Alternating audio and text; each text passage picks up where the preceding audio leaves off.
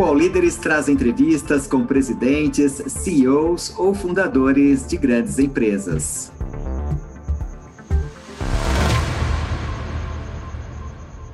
Oi, eu sou o Roberto Chad, cofundador e CEO da DOTS, um dos maiores ecossistemas do Brasil.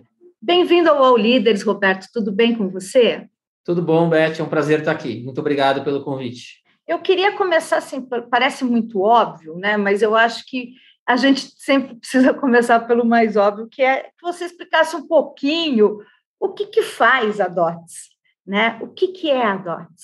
É uma ótima pergunta que até pouco tempo atrás, várias pessoas próximas da minha família sempre me perguntavam, né? E, e na verdade, a, a DOTS nasceu como um, um programa de fidelidade, né? fazendo, na verdade, a disrupção dos programas de fidelidade aqui no Brasil. Na época, eram muito voltados para o segmento de companhia aérea, de milhas e de alta renda. A gente nasceu para fazer a, essa, essa disrupção e criamos um programa mais democrático, um programa mais abrangente, né? que para o consumidor final a gente aumenta e dá benefícios, vantagens, e para as empresas a gente é, é, aumenta o resultado delas. E ao longo desses anos todos a gente foi evoluindo, transformando o que era esse programa de fidelidade numa grande plataforma de, de, de engajamento, né? que a gente tem o modelo de loyalty, o modelo de marketplace e a parte de serviços financeiros. Então, é, nasceu como um programa de fidelidade e hoje é uma, um grande ecossistema, uma grande plataforma que visa engajar consumidores e gerar aumento de vendas para os nossos parceiros. Bacana. Você consegue fazer para mim um retrospecto aí dos últimos cinco anos desse mercado de fidelidade? Cresceu, encolheu, né? Vamos tirar um pouco da, da, da, da questão da pandemia, porque eu acho que ele, ela é sempre um, agora está sendo um divisor de águas, mas assim, você consegue me dar uh, um pouquinho dos últimos anos? Como é que foi isso? Como é que vocês cresceram nesse mercado também? Não, sem dúvida. O, o, o, na verdade, como eu comentei, nós estamos em três mercados, né? O mercado de fidelidade, o mercado de, de marketplace, que é o mercado de digital commerce, e o mercado de serviços financeiros, né? Mas falando especificamente sobre o mercado de fidelidade, é, é um mercado que ainda tem um, vem crescendo muito e tem um potencial de crescimento ainda muito grande, porque ele ainda era muito restrito né, ao alta renda, né, e é muito restrito a gastos com cartão de crédito e companhias aéreas. Né? Durante muito tempo era isso que acontecia. E já há pelo menos uns 10 anos, né, com, com a atuação da DOTS mais forte no mundo do varejo físico, principalmente, esse vem sendo um mercado que, que ele vem se democratizando tanto do lado das pessoas físicas, né, que, que hoje, é, hoje para você ter uma ideia, já existem mais de 200 milhões de cadastros nos programas de fidelidade. Não quer dizer pessoas, porque, enfim, as pessoas podem ter vários cadastros, né? Esse é um dado oficial. É, eu ajudei a, a, a, construir a ABENF, que é a Associação Brasileira das Empresas de Fidelização, então, onde a gente tem esses dados é, é muito muito corretos e muito consistentes, e, mas ainda tem um crescimento ainda muito grande. Quer dizer, nos Estados Unidos, por exemplo, o, o consumidor americano participa de 12 a 13 programas de fidelidade, né? Aqui no Brasil, isso é infinitamente inferior ainda. Então, é, a cada ano que passa, é, são mais consumidores, mais pessoas participando dos programas. A gente tem, vem tendo quase 20 a 30% aí de, crescimento ano contra ano, e, ao mesmo tempo, mais empresas participando também, o que era restrito há alguns anos a, a companhias aéreas e a bancos, hoje ele é muito mais democrático, varejistas de todos os tamanhos hoje é, participam e podem participar dos diferentes programas. Então, o mercado é um mercado que, vem se desenvolvendo muito, o mercado de fidelização e os outros dois mercados também, o mercado de marketplace, que a gente atua, e-commerce no Brasil ainda é 6, 7% só, então tem um potencial enorme, e o mercado de serviços financeiros nem se fala, quer dizer, o Brasil apresenta aí um, um potencial de inclusão financeira ainda bastante grande. Então, a gente tem o privilégio, é, acho que, de estar inserido em, em três mercados gigantescos e com grande potencial de crescimento ainda.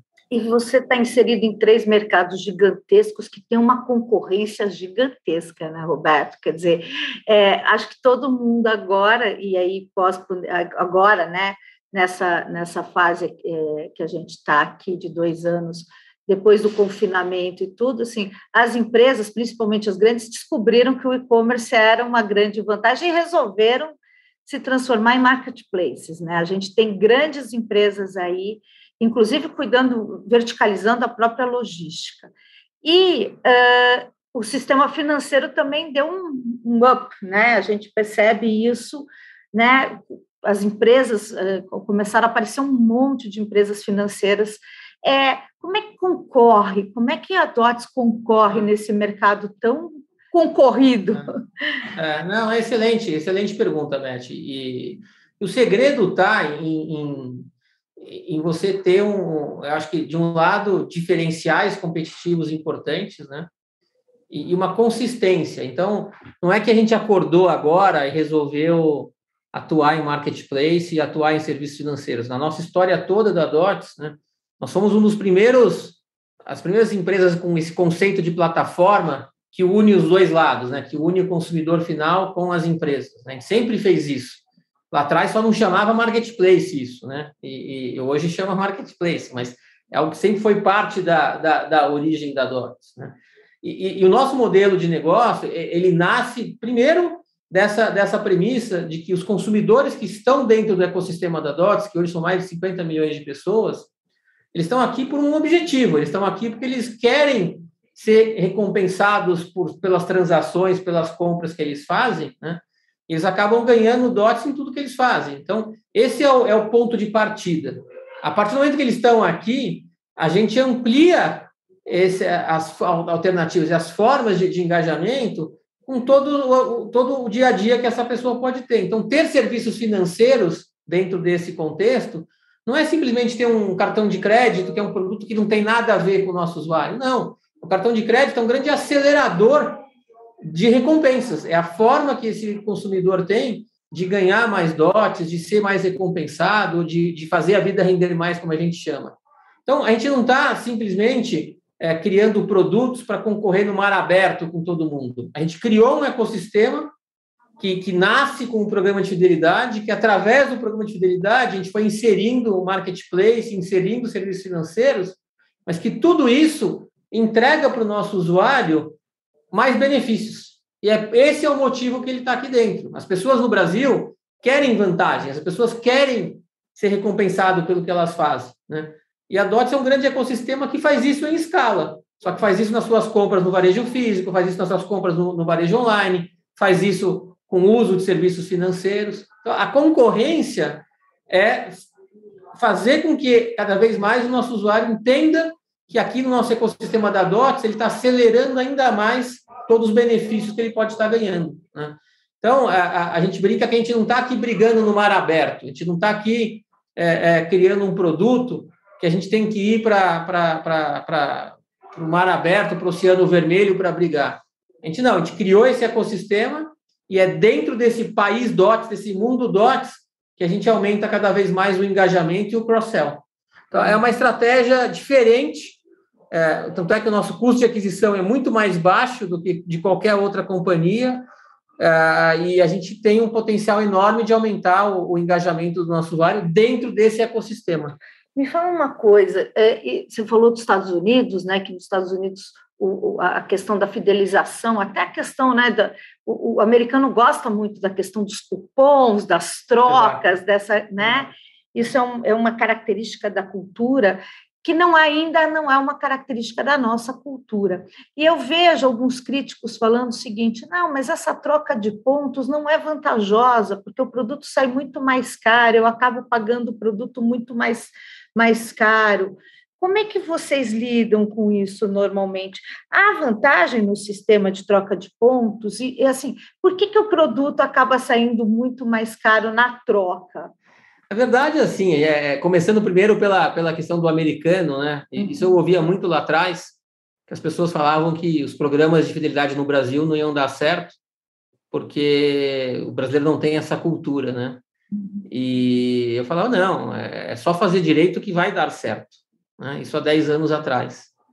Então, a gente vê hoje que, que, como eu te falei, são mais de 200 milhões de, 200 milhões de cadastros em programas de fidelidade só no Brasil. Né? Então, óbvio que já deu certo isso. Né? E, e, a gente vê as diferentes formas né, que o consumidor brasileiro gosta de ser é, recompensado. Né? Desde no final do ano, as filas e filas em shoppings que são feitas né, para você entregar o seu cupom e concorrer a algum brinde, né? até sorteios, programas, enfim. Então, o, o brasileiro talvez é um, é um do, das populações que, que mais acho que se engajam em iniciativas é, é, nesse sentido. Né? É, sobre ter vantagem ou não ter vantagem, né? os programas ele, ele, eles acabam dando para o consumidor final um benefício que ele, que ele não teria. Né? Ele está fazendo uma compra em algum lugar, ele é recompensado com aquilo e ele ganha, uma, no caso do nosso específico, ele ganha uma moeda, que é uma moeda que a gente até lá atrás falava, como se fosse a sua segunda moeda. Né? Você complementa o seu gasto em diversas, é, é, de diversas formas. Você paga sem pôr a mão no bolso, né? Você compra produtos, você compra é, serviços, você faz diversas coisas com essa moeda adicional. Então é óbvio que sempre vão ter, eu acho que, que alguns críticos né? que, que, que, que olham o copo mais vazio, né? no sentido de que é caro ou barato, mas de novo, a gente tem sempre que lembrar, isso, isso é um benefício que não custou nada para o consumidor, né? ele está ganhando por algo que ele já faria normalmente, ele já compraria em determinado lugar, ele já usaria o seu cartão de crédito, ele está sendo recompensado por isso, isso está aumentando o poder de compra dele, né? e ele, de fato, está usando essa moeda para comprar produtos, para pagar contas. A gente tem aqui na DOT desde pagar uma conta de água, de luz, até uma viagem. Ele paga o supermercado em, em DOTs. Então, é, é, é, são só benefícios, são só vantagens para o consumidor. É, é, é, óbvio que, de novo, sempre vai ter algumas pessoas que vão olhar o copo mais vazio, mas é, um complemento de renda importante. De novo, não custa nada para o consumidor, muito pelo contrário, ele só ganha benefícios com isso. E é por isso que milhões de pessoas, de fato, se engajam e participam cada vez mais. Uhum. Isso não impede que, que os programas tenham que evoluir, que as plataformas tenham que evoluir. Então, por exemplo, no nosso caso, com essa formação cada vez mais do, do, do ecossistema da DOTS, é, é, hoje a gente tem uma, uma carteira digital, né, que é a conta digital da DOTS, que o consumidor ele pode comprar em mais de 7 milhões de estabelecimentos com a nossa carteira digital. Né? E ele pode pagar aquela compra do restaurante uma parte em dotes e uma parte em dinheiro. Então, a gente vai também fazendo com que a experiência seja uma experiência cada vez melhor e que ele possa combinar as diferentes moedas que ele tem. Mas é sempre um, um, um como a gente fala aqui, um plus a mais, né? É sempre um plus a mais. Bacana. Existe uma, um perfil desse cliente de vocês? Quer dizer, vocês têm isso, imagino que vocês têm isso mapeado. É, quem são essas pessoas hoje que, que estão nesses programas de fidelização? Vou falar especificamente do, do caso da DOTS aqui, né? E a gente, como eu falei, a gente tem quase 50 milhões de pessoas que, que têm DOTS. Né? Então, é, é, dentro de um, de, um, de um, tamanho tão grande, né, a gente tem acaba tendo um extrato muito parecido com o extrato da população brasileira. Então, a gente tem desde usuários aqui da classe AA até as classes mais baixas, né? Mas aonde é o, é o sweet spot, aonde é o, eu diria, o nosso foco principal, né? É no segmento que a gente chama da, da elite da classe média brasileira. A gente está falando aqui das classes B2, C1, C2, né? onde a gente tem quase 90 milhões de pessoas e 2,5 tri de consumo que essas pessoas fazem. Esse é o segmento onde é, a gente tem o maior foco onde a gente é, é, consegue ter uma, uma geração de valor maior. Né? Nosso propósito para o pro, pro nosso usuário é, é, é, a gente conseguir, de fato, aumentar o poder de compra das pessoas. Né? Uhum. E, e para esse segmento, a gente consegue ser muito relevante. Então, a gente está falando aqui mais do, do, meio da pirâmide como, como o nosso foco principal. Bacana. E existe uma estratificação aí, um perfil de por gênero, por idade? Quer dizer, os jovens consomem mais porque é uma coisa mais tecnológica, né? Essa questão da é, então, troca, não é? é? é? e não é, na verdade, né? Porque no final do dia o, o, o jovem ainda tem um poder de compra mais limitado, normalmente, né? Então ele, ele quer consumir, mas ainda não tem tantas condições de consumir, né? Então, é, é, o nosso perfil é um perfil é, de, de, de, consumidores acima de 25, 26 anos, né, entre, entre a, o grande, a grande profissão está entre 25 e, e, e 45, 50 anos. Tá? Esse é o, não é ainda um público é, é muito jovem, exatamente por essa questão. O jovem ainda, é, é, ainda tem um poder de consumo mais mais limitado no primeiro momento. Bacana. E, e pensando em regiões também, eu estou aqui imaginando que vocês atuem no Brasil inteiro, né? Então, assim, é, existe um, um, uma região que, em que vocês são mais atuantes do que em outras? Isso. E tem algum porquê? Tem. A, a gente criou lá atrás uma estratégia de comer o Brasil pelas beiradas, né? A gente, nesse nosso negócio de ecossistema, é muito importante você criar a rede, né? Que é a história do ovo e da galinha, né? É, se você tem uma rede grande, você vai ter consumidores, se você tem consumidores, você tem uma rede grande. Então, vencer essa essa essa barreira inicial é, é, um, é um, dos grandes desafios, você conseguir é, é, iniciar o, o, o, que os americanos chamam do network effect, né? Que é quanto mais consumidores, mais empresas, quanto mais empresas, mais consumidores, e aí isso cria um efeito muito positivo de ciclo virtuoso. Então, para conseguir fazer isso, a gente tomou uma decisão há 10 anos atrás de criar uma estratégia de, de sair, do, por exemplo, de São Paulo, né? E, e ir para pro, pro, pro, os grandes outros centros brasileiros, mas dentro dessa estratégia de comer o Brasil pelas beiradas. E isso foi muito vitorioso. A gente começou isso em Belo Horizonte, em 2010. No final do primeiro ano, mais de 50% da população é, de Belo Horizonte já era é, cliente DOTS, e a gente conseguiu realmente criar um, um, um modelo muito rico de, de, desse, desse ciclo virtuoso. Aí, quando nós aprendemos isso, a gente replicou isso em vários outros mercados. Né? A gente criou uma, uma, uma, fizemos esse, uma estratégia bem avassaladora mesmo de ir mercado a mercado, né? montando as operações, criando é, é, é, os novos parceiros, engajando mais consumidores. E hoje a gente está presente desde o sul do Brasil, Paraná, Santa Catarina, interior de São Paulo, é, é, Minas Gerais, Distrito Federal, Espírito Santo, Rio de Janeiro e, e, e, Nordeste, e mais agora, recentemente, estamos entrando no Norte agora, chegando em Manaus agora. Né? Então, dentro desse contexto de, de uma estratégia é, audaciosa, porque a gente fala que a gente resolveu brincar de War, né? Aquele jogo de tabuleiro lá que você vai conquistando territórios, né? A gente resolveu fazer isso e deu muito certo.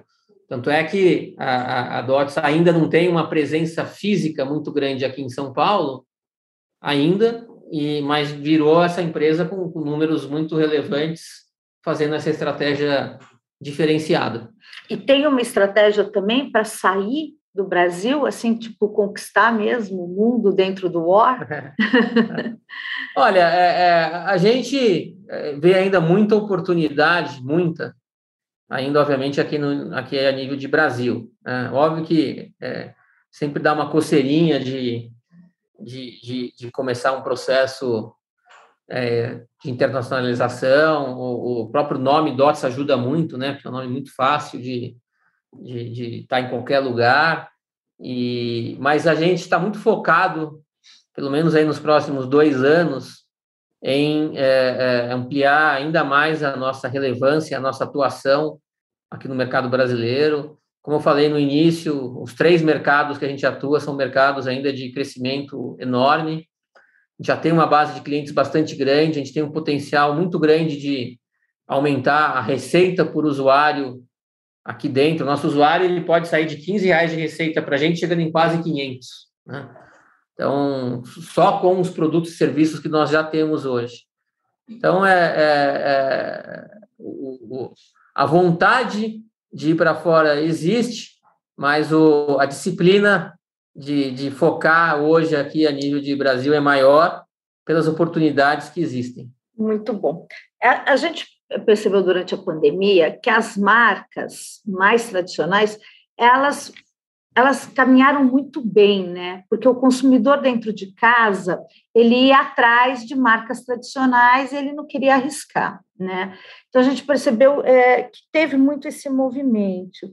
Movimento. Você acha que o consumidor ele está mais fiel às marcas, sim? A, a, a, ou ele ainda, o consumidor brasileiro ainda é muito fiel a preço, né? Uh, como é que está essa relação? A gente percebe, Beth, que, que o consumidor brasileiro ele é, ele é muito exigente. É, uma, vez, uma vez eu estava com, com um outro empresário, um parceiro nosso conversando, e ele falava: Olha, Roberto, o consumidor brasileiro é cruel, porque ele quer a maior qualidade, sempre super exigente e quer pagar o mínimo possível, né? Então, o, o que a gente percebe é isso: o, o acesso à tecnologia fez com que é, a, a, o conhecimento né, das opções se espalhasse mais. Então, hoje o consumidor ele, ele, ele, ele conhece as melhores opções, ele conhece as diferentes alternativas que existem, né? Uh, ao mesmo tempo que o Brasil tem uma limitação importante, que é a limitação de renda, né? A gente ainda não conseguiu vencer essa, essa batalha, né? Do crescimento da renda, ainda mais agora, num período de inflação alta, é, renda que não cresce. Então, o, o realmente, o, o, o, desafio das empresas é, é realmente conquistar né, uma relevância do consumidor, mas tem que ser uma combinação que a gente percebe cada vez mais entre qualidade e, e preço. É, quando existe aí um respiro, a gente vê o consumidor aumentando é, o, o, o, nível de marca. A gente aqui na DOTS, né, a gente é uma empresa no final do dia muito relevante em termos de dados também, né? E, e, a gente tem hoje quase 8 bilhões de SKUs, que é o item a item que o consumidor final compra, né? Então a gente consegue ver muito essas variações da cesta de consumo ao longo das diferentes etapas, né? Da vida econômica, da vida da pessoa, né? Então, a gente viu mais recentemente é, é, uma migração agora de, de, o consumidor pegando os mesmos mil reais, por exemplo, que ele gasta, né? ele gastando os mesmos mil reais, mas como a inflação subiu, ele desce para produtos que são mais baratos, para que a cesta continue completa. E, mas muito mais em consequência de uma situação circunstancial econômica, né, que acaba motivando o consumidor a ter que fazer isso. Então, é, é, é a gente vê de fato um, um, um, consumidor cada vez mais consciente, um consumidor cada vez mais exigente. É, não adianta a, só uma briga por preço, porque o consumidor ele, ele entende a qualidade do serviço, a qualidade dos produtos, encontrar esse equilíbrio é um dos grandes, acho que, desafios que todas as empresas vão ter cada vez mais aqui no Brasil. Você disse que o, o falar, né, dizem para você que o consumidor brasileiro é exigente e é cruel. E aí, onde está a crueldade do consumidor brasileiro, Roberto? O que, que eles não, é, fazem? É, não, é, é, cruel na ótica, como eu falo, está é, é tá fazendo o que é correto, né? que é o melhor ao menor preço, mas é, é, acaba sendo um nível de exigência muito grande, né? Porque ele quer a, a melhor qualidade ao menor preço, né? Então é cruel nesse sentido, que não é tão simples conseguir fazer essas duas coisas. Mas eu não acho cruel, não. Acho que ele está certo. É, ele está tá realmente buscando as melhores opções e, e as empresas têm que estar preparadas para entregar isso. Né?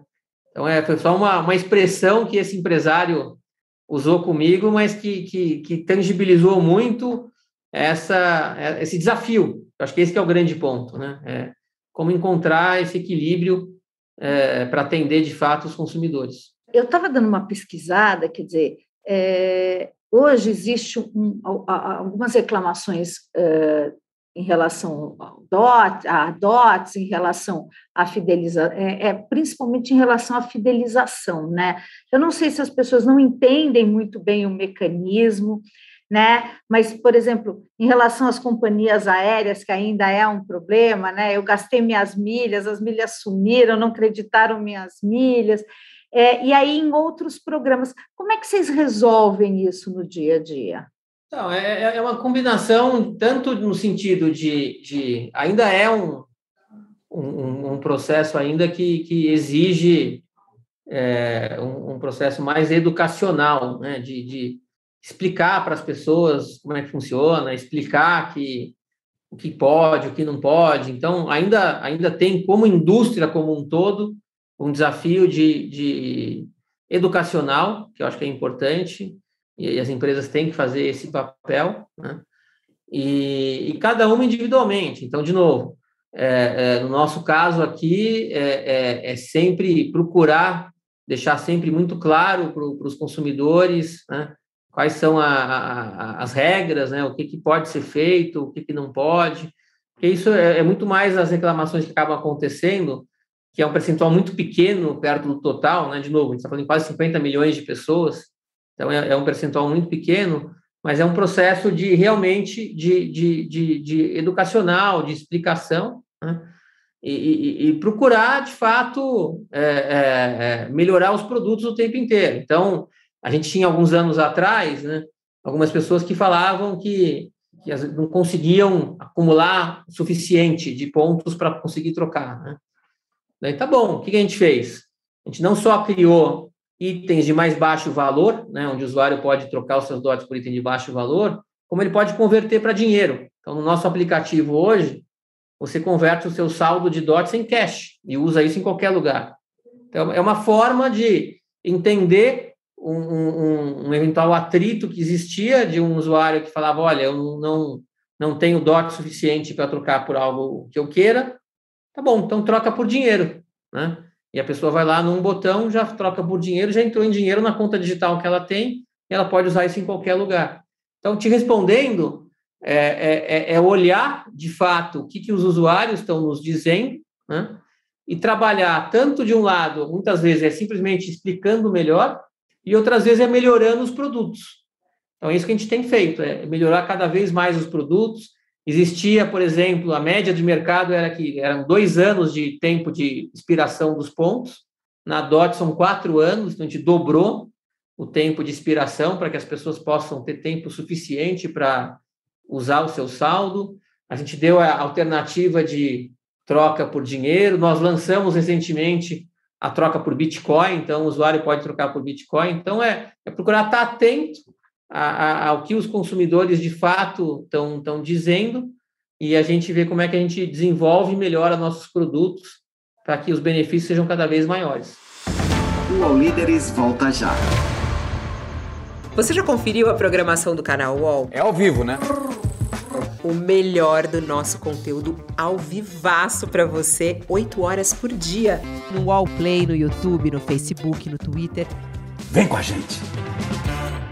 Depois de mostrar como o PCC se tornou a maior facção criminosa do Brasil, a série Primeiro Cartel da Capital chega à segunda temporada. Agora, o foco são as disputas pelo comando do tráfico internacional. Os novos episódios estão no Wallplay e no YouTube de Move.doc.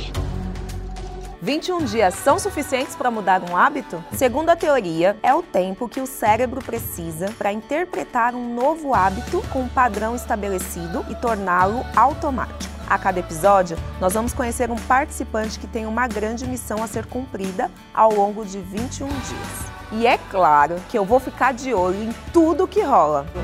Assista Desafio Aceito com Thelma Cis no YouTube de Universa. Uma outra coisa que eu queria conversar com você é sobre a questão da fidelização das companhias aéreas mesmo. A gente percebeu durante a pandemia aí, elas pararam, né?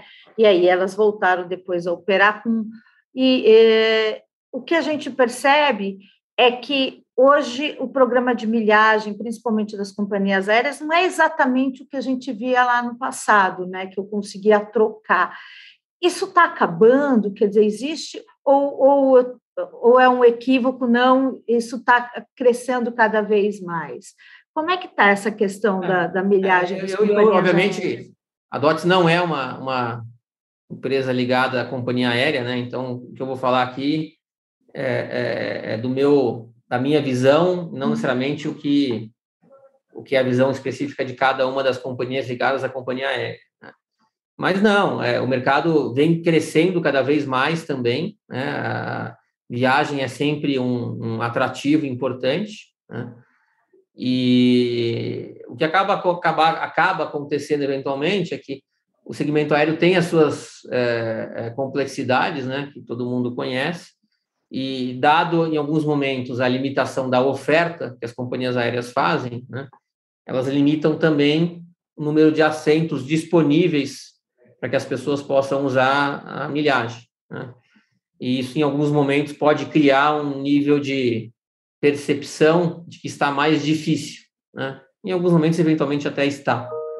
Por isso que, é, é, na visão da DOT, especialmente, a gente acredita muito na, na, na liberdade, na democratização. Então, aqui, é, o nosso usuário ele quer trocar por passagem aérea, ele pode, a gente tem o Viagem a DOTS, ele vai e compra a passagem aérea que ele quiser, ao preço que tiver no mercado, pagando em DOTS.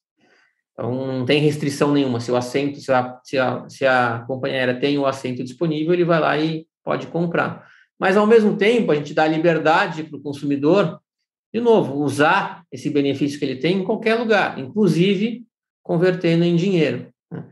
Então, o, o, o, eu acho que o, essa, esse teu sentimento, né, eventualmente pode acontecer em alguns momentos, mas por quê? De novo, é muito mais hoje, são milhões de pessoas, né, participando dos programas, né? Então é isso que tem que ser equilibrado, mas mas os consumidores eles têm opções, eles podem é, usar para comprar produtos, eles podem usar para converter em dinheiro, eles podem usar para fazer investimentos. A gente está lançando em breve para poder pegar o teu saldo de, de DOTs e fazer investimento. Você vai poder pegar o teu saldo de DOTs e colocar como garantia em operações de crédito. Então, é, é algo que, se eu pegar o que era 10 anos atrás e o que é hoje, é um avanço brutal né, de benefícios para os consumidores. Né? Tanto é que em momentos de crise econômica, ah, e o Brasil é, vira e mexe, estamos passando por crises, né? a gente vê um aumentos expressivos nos usos de, de, de dos pontos, das milhas, da, da moeda DOTS, enfim, como uma forma do consumidor ter um apoio no seu gasto do dia a dia é pagando a conta de luz, pagando a conta de gás, é pagando a conta de celular, é pagando uma série de compromissos, né? Algo que é um dinheiro adicional, né? um dinheiro que complementa a renda. Então é muito positivo. De novo, é óbvio, óbvio que é, o consumidor é exigente, ele sempre vai querer é, ter o melhor de tudo, e né, o papel das empresas é conseguir fazer com que isso aconteça mas é um benefício que não existia antes, né? E todos nós hoje passamos a ter acesso. Quais são os seus planos aí com essa moeda DOTS, assim? Porque do jeito que você fala aí é uma moeda paralela que está crescendo muito mais até do que outras moedas que a gente vê no mercado, inclusive. Como é que é isso? Qual que é o teu objetivo, assim? Quer dizer, as pessoas vão, vão passar a usar DOTS como moeda mesmo? Não, é, hoje já eu diria que alguns milhões de pessoas já fazem isso, né? Como eu falei, hoje, é, em várias regiões do Brasil, você vai no supermercado e você paga o supermercado em DOTs. Você é, é, é, vai no, no, no, em várias famílias, o, a conta de luz é paga em DOTs, né? Então, é, a, a nossa visão é que, de fato, DOT seja cada vez mais um, um, um, uma moeda que auxilie né, fortemente a, a, a, vida das pessoas, né?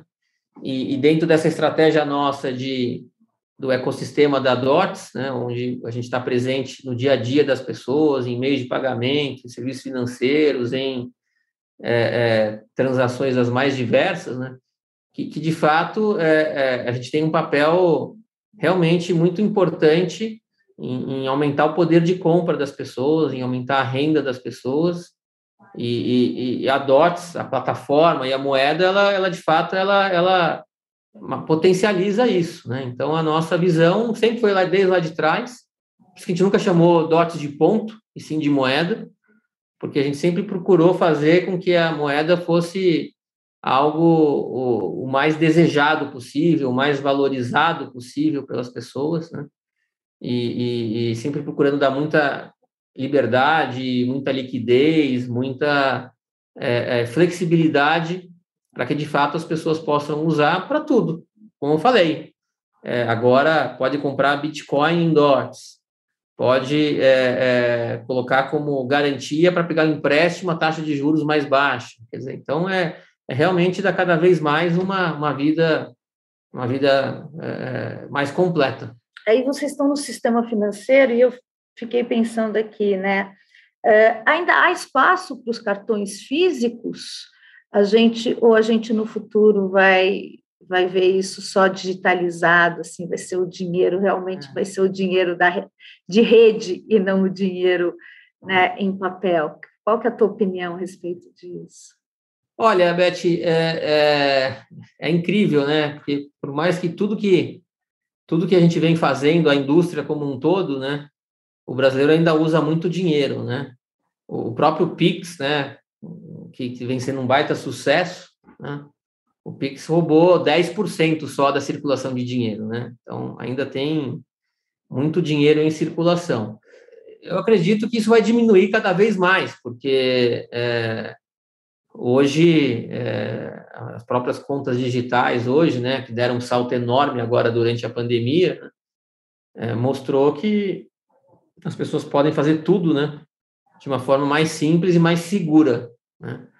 Então, é, é eu, eu, não tenho dúvida que, que, como vem acontecendo, vem diminuindo consideravelmente, né, a, o uso do papel moeda, mas ainda é muito relevante, ainda chega a 65% ainda das transações ainda sendo feitas em, em, em papel moeda.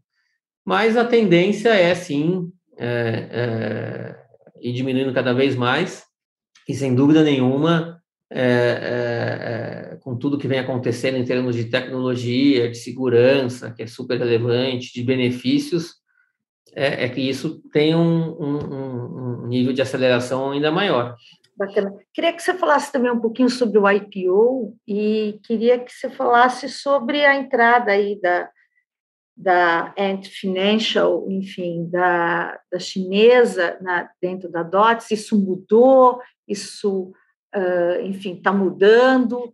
Uh, como é que é? Como é que vocês estão lidando com isso, brasileiros e chineses? Ah, não, o IPO foi um, um, um, eu acho que é um momento muito importante, né, na, na jornada, na trajetória de qualquer companhia, né, é, é um momento de, de, de, mudança de patamar, né, como companhia, é um momento de, de aumento, obviamente, de responsabilidade, você passa a ter um universo de, de acionistas muito maior, é, é um momento também de de celebração, obviamente, porque é, é uma conquista, né? São poucas as empresas que, que conseguem cruzar essa ponte, como a gente fala, né? Ser empreendedor no Brasil, acho que nenhum lugar é simples, né? Mas no Brasil talvez é menos simples, né?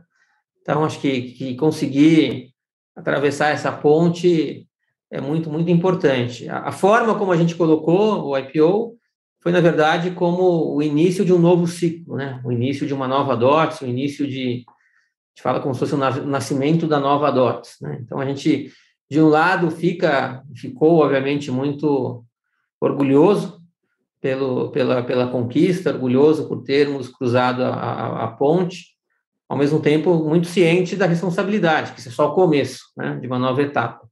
E, e com relação ao Ant Group, é, de novo, um orgulho enorme também, porque é, é, a maior empresa de tecnologia no mundo de serviços financeiros do mundo, disparado, né? É, extremamente competentes, e termos sido escolhidos por eles, né?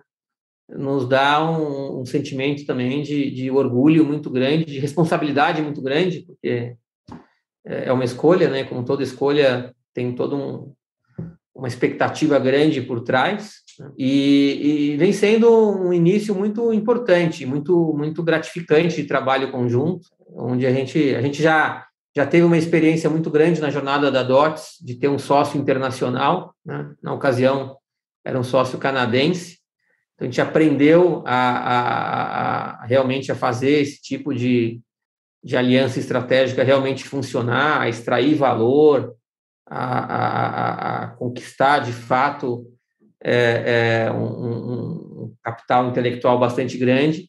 Estamos fazendo agora com os chineses. Então, óbvio que tem alguns desafios, né? Fuso horário, cultura, enfim, mas é, é, o valor agregado, mesmo nesse início, já vem sendo muito, muito relevante em termos de, de direcionamento de produto, direcionamento de experiências já realizadas.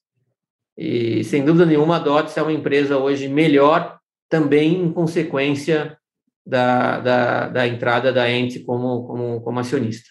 E o Alibaba é, um, é uma conquista a ser a ser uh, vencida, ou seja, vocês querem chegar aí com dots a ser um Alibaba da vida, a ser um Alibaba na América Latina? Qual é o teu, teu objetivo? É, assim, mais até do que o Alibaba, né? Porque tem o Alibaba, que é o, que é o business de, de, uhum. de, de marketplace, né? Mas o, o próprio Ant Group, que é o braço de serviços financeiros deles na China, né?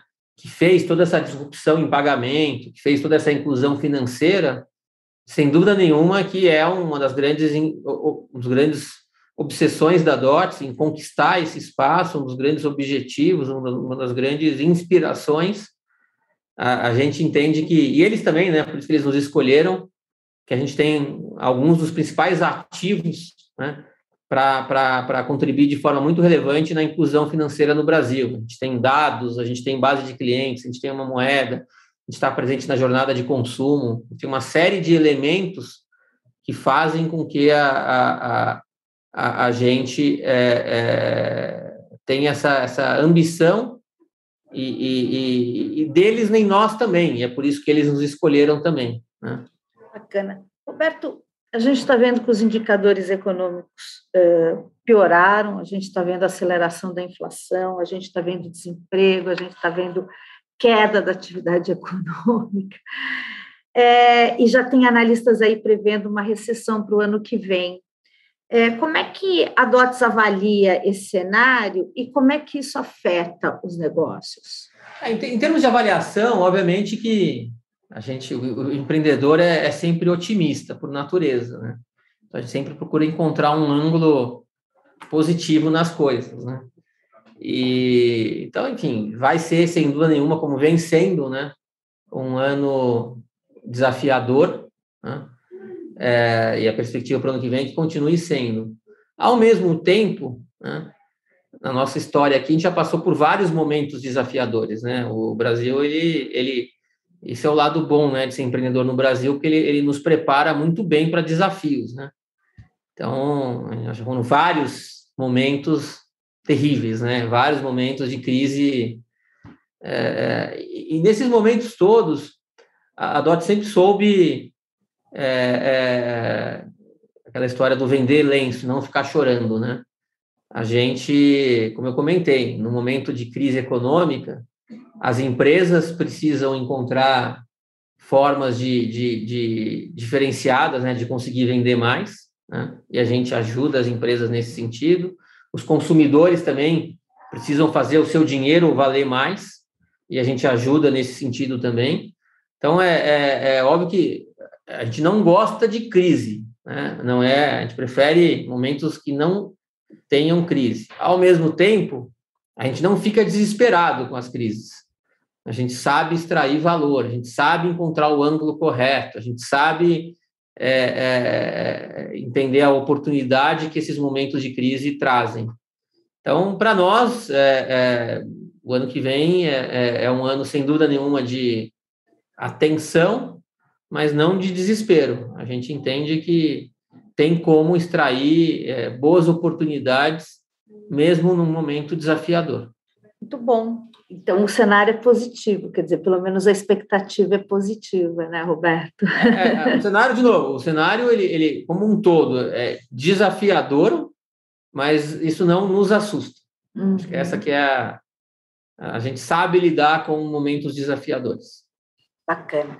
Eu queria também falar sobre a valorização, a desvalorização do dólar, né? Ela teve um grande peso aí na inflação, e alguns analistas estão dizendo que a moeda é, sobe muito puxada pelo próprio governo, quer dizer, sobe muito puxada em medida por crises políticas e pela conduta do próprio governo, principalmente pelo presidente.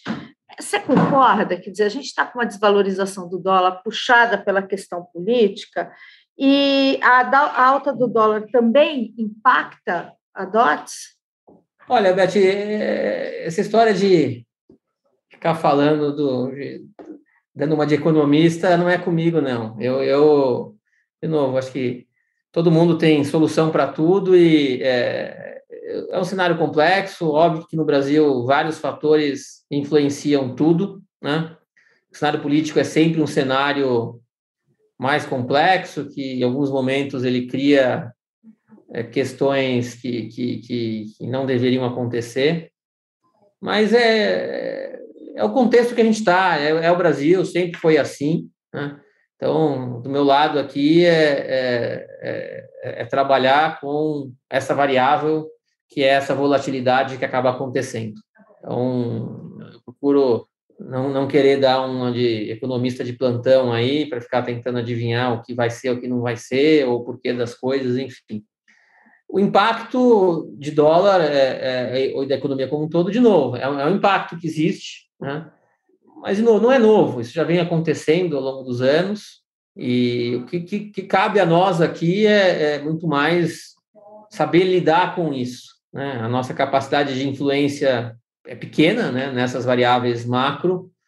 Então, acho que nós empresários, nós empreendedores, é, o que a gente tem que, que, que fazer é, é, ter o discernimento, ter a sabedoria, ter a competência de como lidar né, com, com, com, com, com cenários que acabam tendo essas variáveis. Né? Então, acho que é, é, é esse que tem que ser tem sido aí a minha preocupação maior do que é, qualquer outra questão de tentar adivinhar o que vai acontecer para frente. Isso acho que é muito complicado.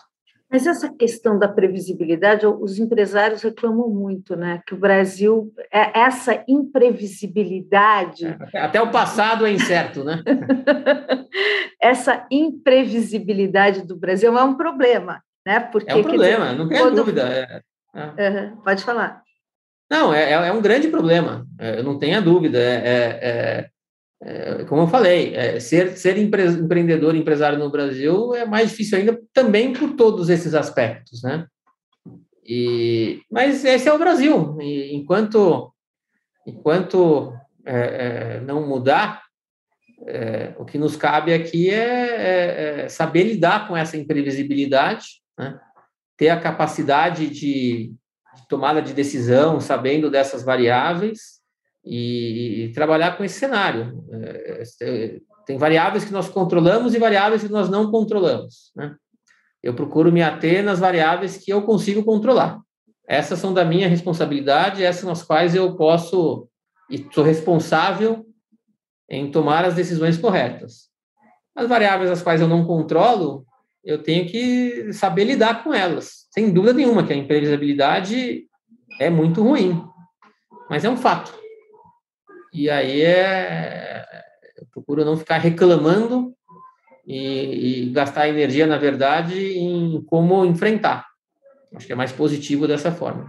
Uhum. Você não acha, Roberto, que, assim, como empresário, né, um empresário que hoje tem 50 milhões né, de usuários dentro da sua plataforma, enfim, está no Brasil inteiro, você não acha que essa questão, por exemplo, a questão agora política em relação aos precatórios, em relação a, ao, ao calote dos precatórios, e, e, e, furar o teto de gastos, essa questão política, ela também não é um problema dos empresários, ou seja, os empresários também não estariam, não deveriam estar preocupados com isso e também fazendo algum movimento para tirar essa, essa imprevisibilidade do que a política traz? Eu acho que é, é, é o problema da sociedade como um todo, né?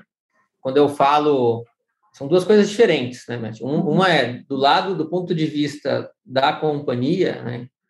o que a gente tem que fazer é saber lidar com os desafios né?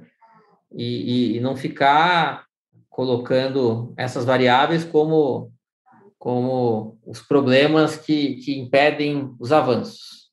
Ao mesmo tempo, nós, como, como cidadãos, como, como pessoas, como empresários, sem dúvida nenhuma, que temos que exercer um papel é, é, visando fazer do Brasil um país melhor. Aí tem diversas formas disso acontecer. E cada um tem que saber a melhor forma que quer exercer o seu papel, desde do voto, efetivamente, ao envolvimento é, em é, é, movimentos, ao envolvimento em. Então, acho que cada um sabe a sua forma é, é, de como trabalhar para um país melhor. Eu, eu não coloco essa conta só na conta dos empresários, acho que é a conta na sociedade brasileira. Todos nós aqui, aquilo que a gente fala, se perguntar para a população brasileira quem que é, a, a gente votou há dois anos atrás para deputado e senador, 90% das pessoas não lembram né, a quem, quem votou. E no final do dia, é, é, é, é, esse é o país que nós temos, né? Então, eu acho que a responsabilidade é de todos.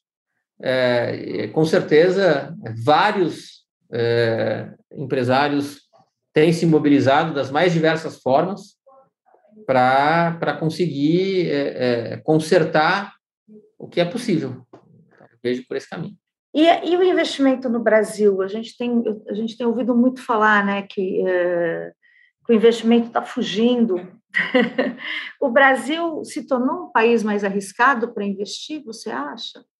Não, eu não diria que está fugindo, eu diria que, que o Brasil tem alguns momentos onde é, existem mais dúvidas e aí para o investidor de fora, em alguns momentos ele acaba ele acaba é, é, tendo mais cuidado com o Brasil naquele momento. Mas o Brasil ele ele tem oportunidades muito muito grandes para os investidores de fora.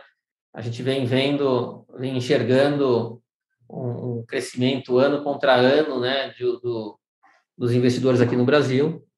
E o que acaba acontecendo é que às vezes dá alguns soluços, né? E esses soluços que, que acabam sendo muito ruins, mas são pontuais, é, da forma como acho que o Brasil vem é, é, performando, tanto do lado econômico quanto do lado das empresas, das oportunidades de negócio, das evoluções institucionais que vem acontecendo.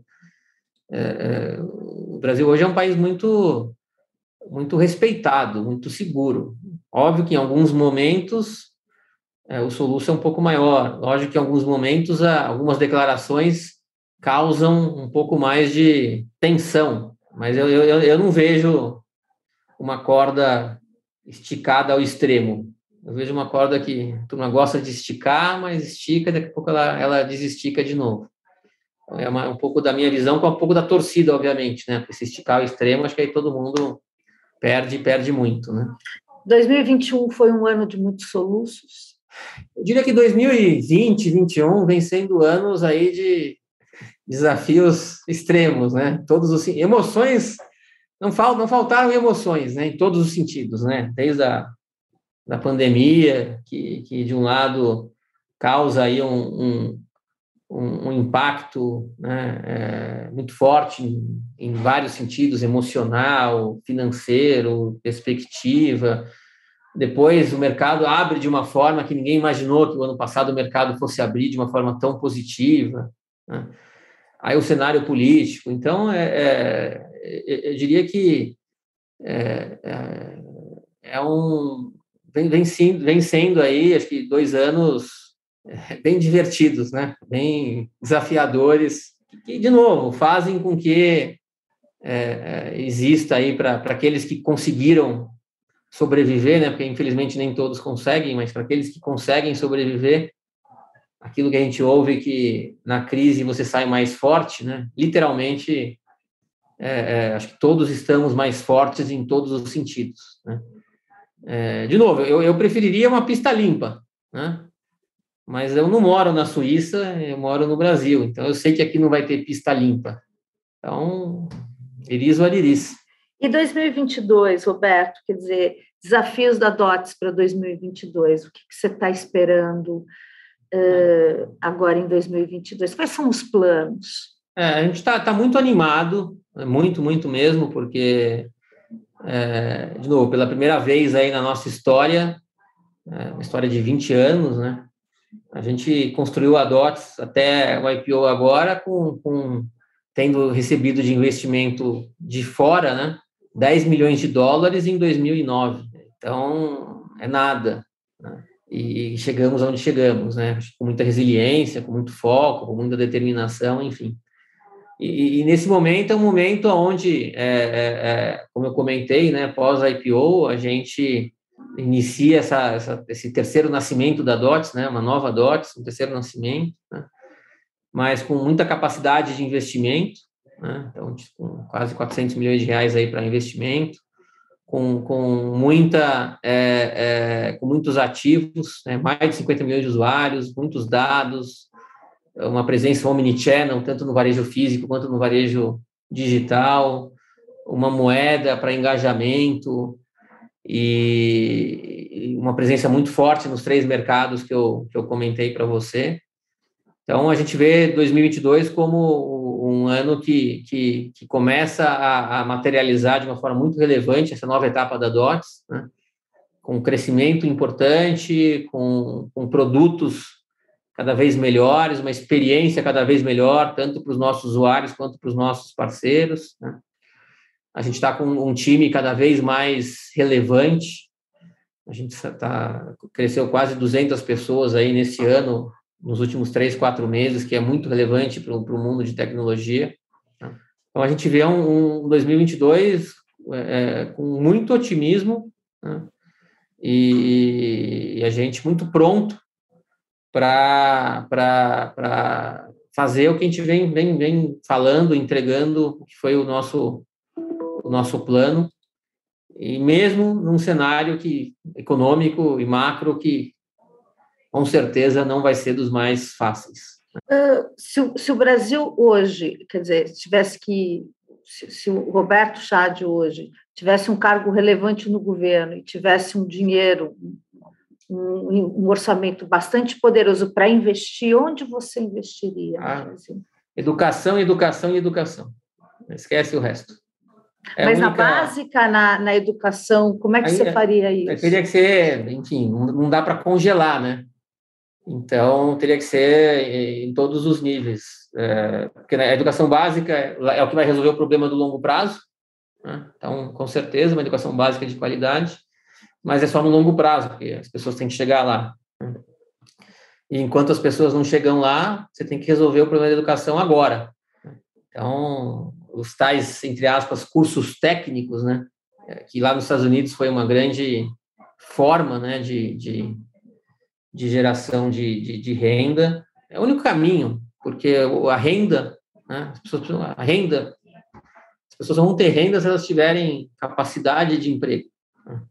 E a capacidade de emprego requer formação, qualificação. Então, o segurança, saúde, é tudo consequência, na minha visão, de, de infelizmente, o Brasil não dá a mesma oportunidade para todos. Né? E a mesma oportunidade é a formação. Então, se existisse um plano mais acelerado, né, de, de dar oportunidade para as pessoas, né? Muita gente não tem oportunidade porque não tem educação.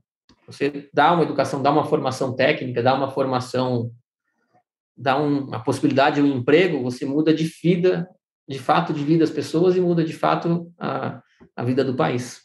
Hoje vocês têm dificuldade na contratação de mão de obra especializada, porque a gente tem 14 milhões de desempregados, mas a gente sabe que as grandes empresas hoje de tecnologia, é. enfim, é, elas têm uma dificuldade. É uma, é uma dificuldade também da DOTS? Sem dúvida nenhuma. É, hoje, o mundo de tecnologia, né?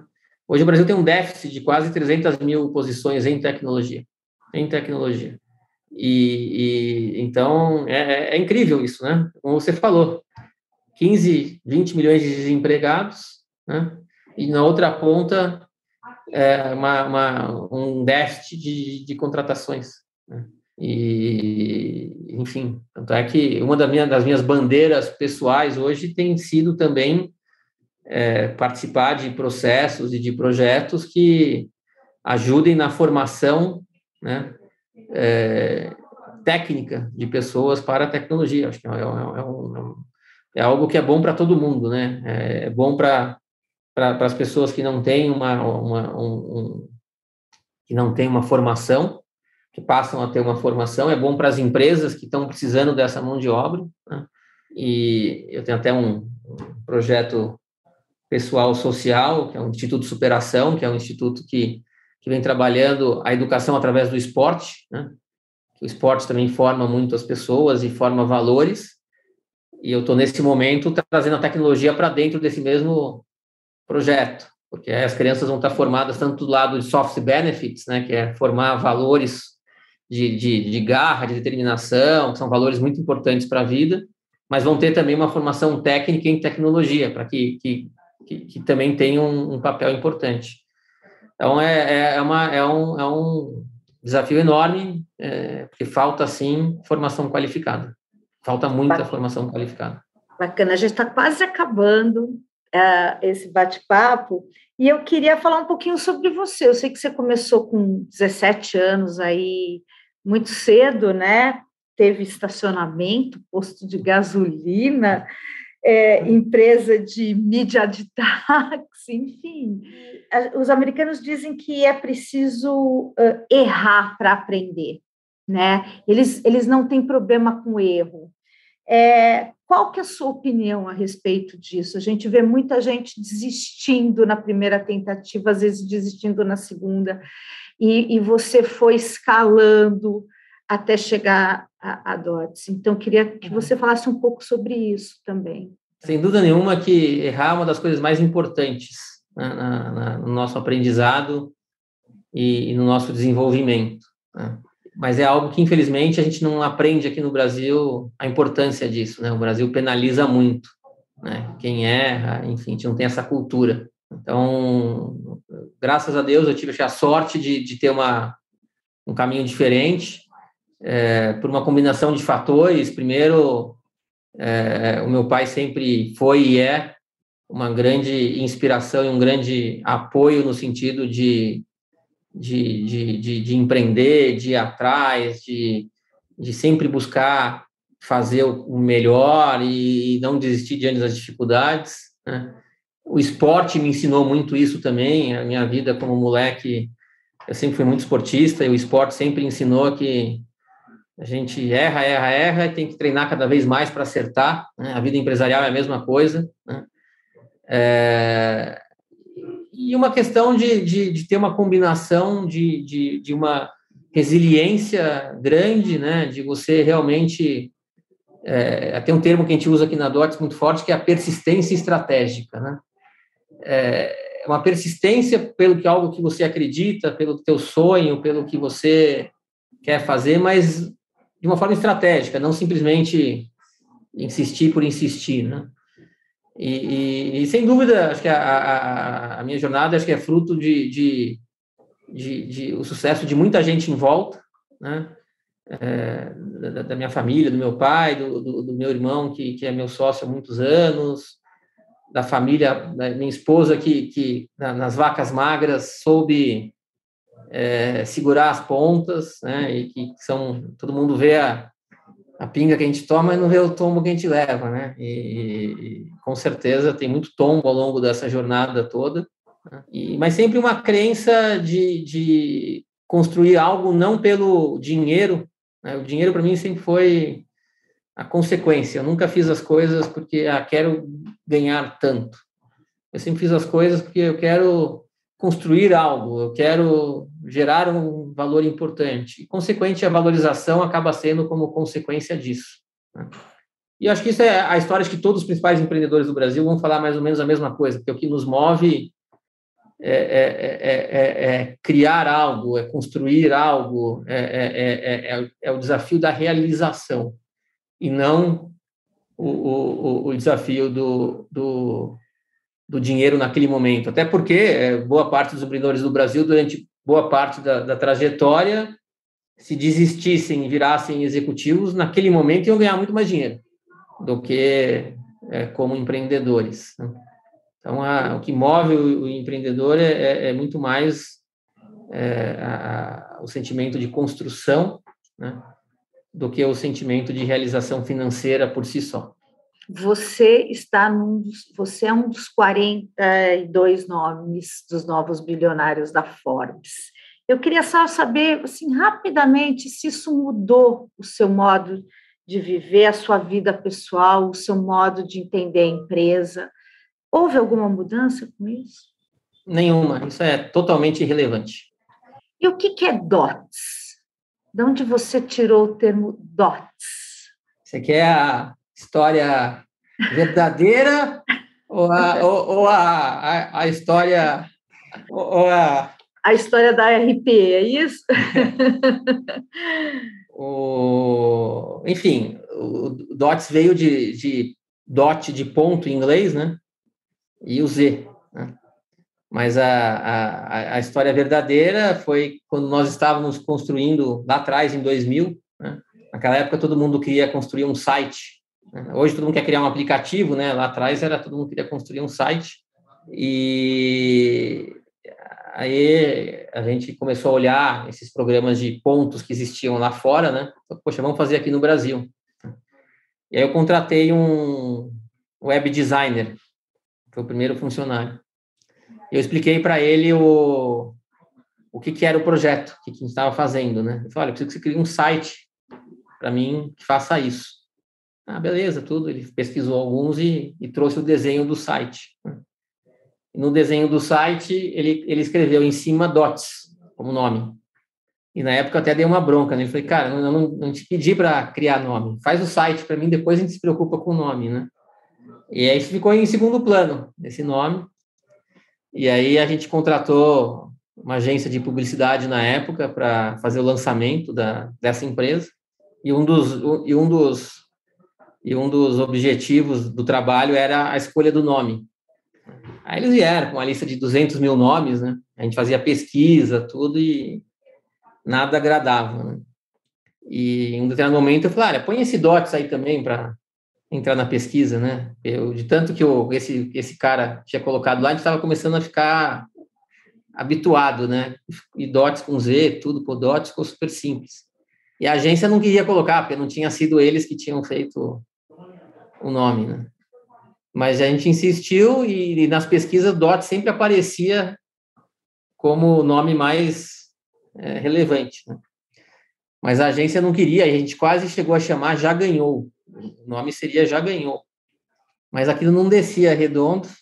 E há um mês antes de lançar, a gente falou: para tudo, não é Já Ganhou, vai ser DOTS. E com certeza foi, acho que, um dos grandes acertos, porque é um nome super simples, fácil, todo mundo gosta é internacional, né? Se, eventualmente. Mas foi assim, foi um por acaso, como boa parte das coisas na boas coisas na vida acontecem por acaso, foi dessa forma que surgiu o nome Dots. E o seu web designer virou seu diretor de produto depois.